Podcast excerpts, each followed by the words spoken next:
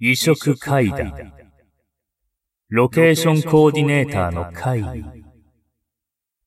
本当に見えていた景色。友人の紹介で取材に応じてくれた後藤さんという30歳になったばかりの女性がこんな話を教えてくれた。彼女はロケーションコーディネーターをしている。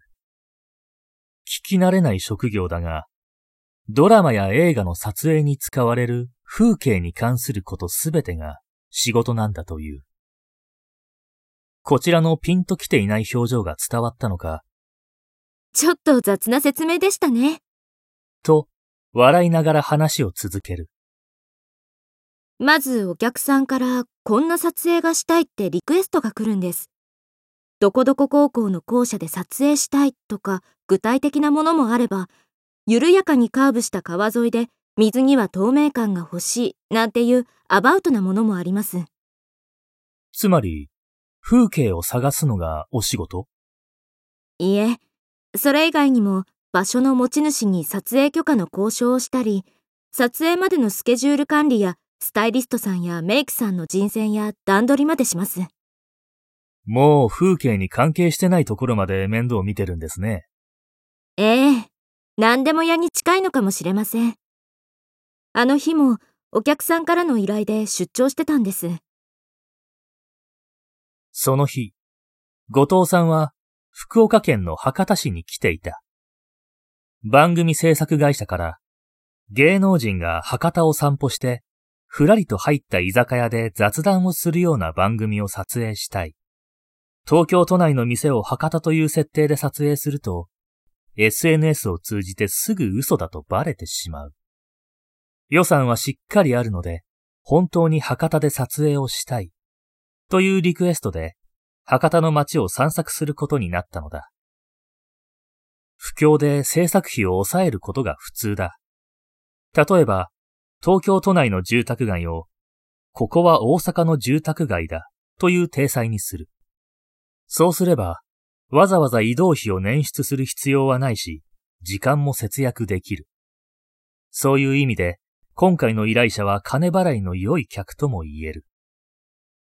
彼女はお客が望むような風景と建物を探して、博多市内を歩いた。って言っても、もうほとんど用は済んでるんです。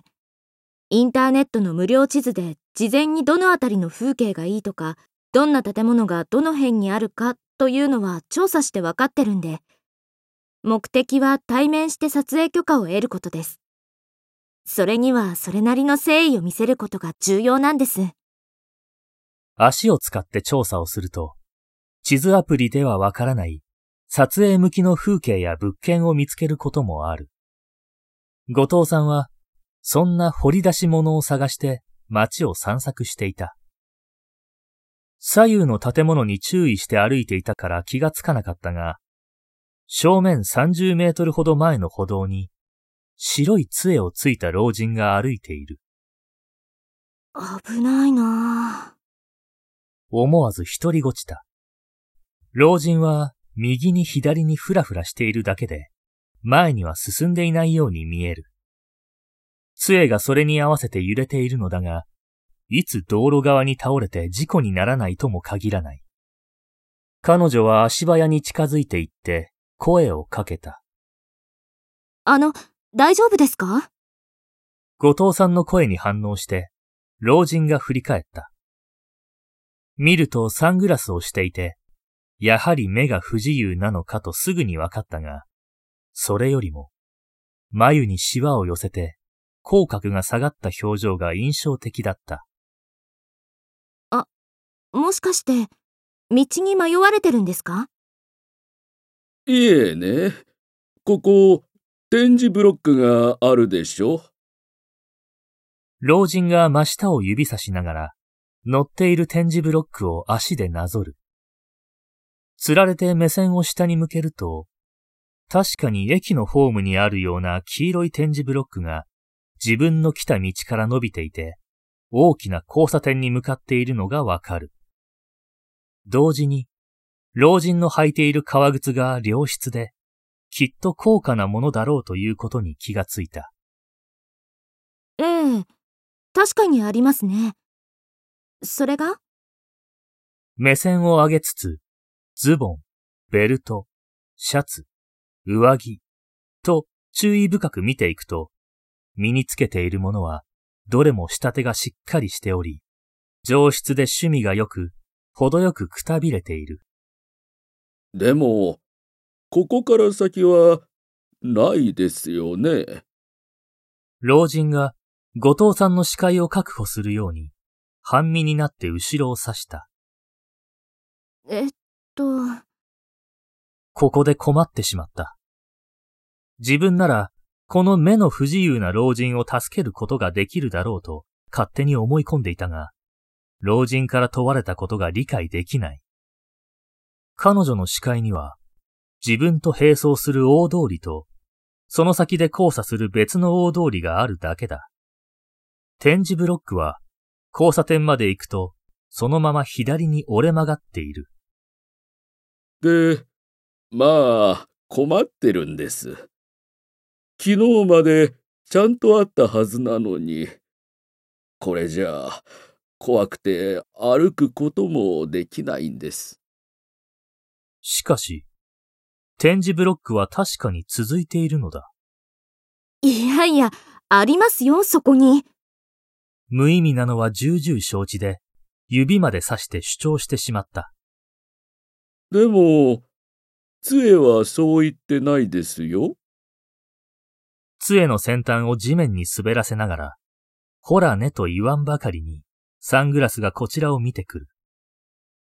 だが、後藤さんの目には、しっかりと杖が展示ブロックに当たってガタガタと振動しているようにしか見えなかった。このはっきりとした振動が彼には伝わっていないのだろうか。いやいや、でも。と、何度か軽い言い争いのようになってしまったが、このまま放っておくわけにもいかないだろうと、彼女は一つ、提案することにした。じゃあ、どちらまで行かれるんですか？よかったらそこまでお送りします。老人は嬉しそうに顔を崩した。いいんですか？じゃあ、すぐそこの博多駅前まで、そこまで行けば、迎えの者と待ち合わせるだけなんで、大丈夫です。駅前といえば、すぐ目の前だ。文字通り、博多駅東側のオブジェが見えている。この老人の手を引いて歩いたとしても、10分かからないだろう。人の役に立てるというのは気分のいいものだ。後藤さんは上機嫌で老人を案内することにした。じゃあ私はここで。軽く手を振ろうとして、違うか、と手を下ろしながら会釈する。あ、これも違う。心の中で苦笑いしながら、後藤さんは老人と別れ、宿泊先のビジネスホテルを目指した。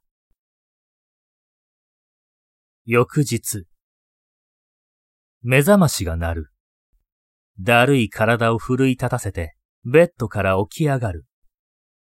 朝食の会場に行く前に、軽く身支度を整えようとして、BGM にとテレビをつけた。静かな部屋で化粧をするのは少し苦手だ。なんとはなしにテレビを眺めると、地方局のニュース番組が目に入った。かなり大きな事故らしく、リポーターが早口に何かを報道している。気になって意識をそちらに向けると、そこには、道路が陥没していて、巨大な穴が大量の土砂を飲み込んでいる様子が映っていた。その瞬間、後藤さんははっきりと目が覚めた。なぜなら、陥没しているのは昨日、あの老人が困って立ち往生していた場所だったからだ。老人が消えたと言っていた展示ブロックが道路の陥没によって本当に消えてしまっていた。後日分かったのは、それが、博多駅前道路陥没事故ということだった。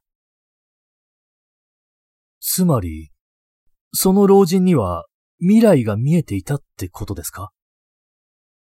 テーブルの向こう側で、話が進むにつれ元気がなくなっていった後藤さんに問いかける。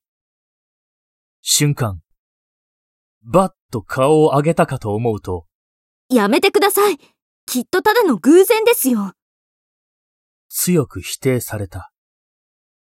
彼女の顔は、話し始めの頃に比べて、随分と老け込んだように見える。何をそんなに焦燥しているのだろうか。だって、だってそうじゃなきゃ困るんです。急に勢いがなくなって、彼女は視線を膝の上に落とした。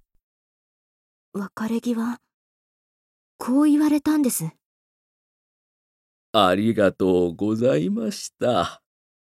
あなたも、両足とも義足なのに、大変だったでしょう。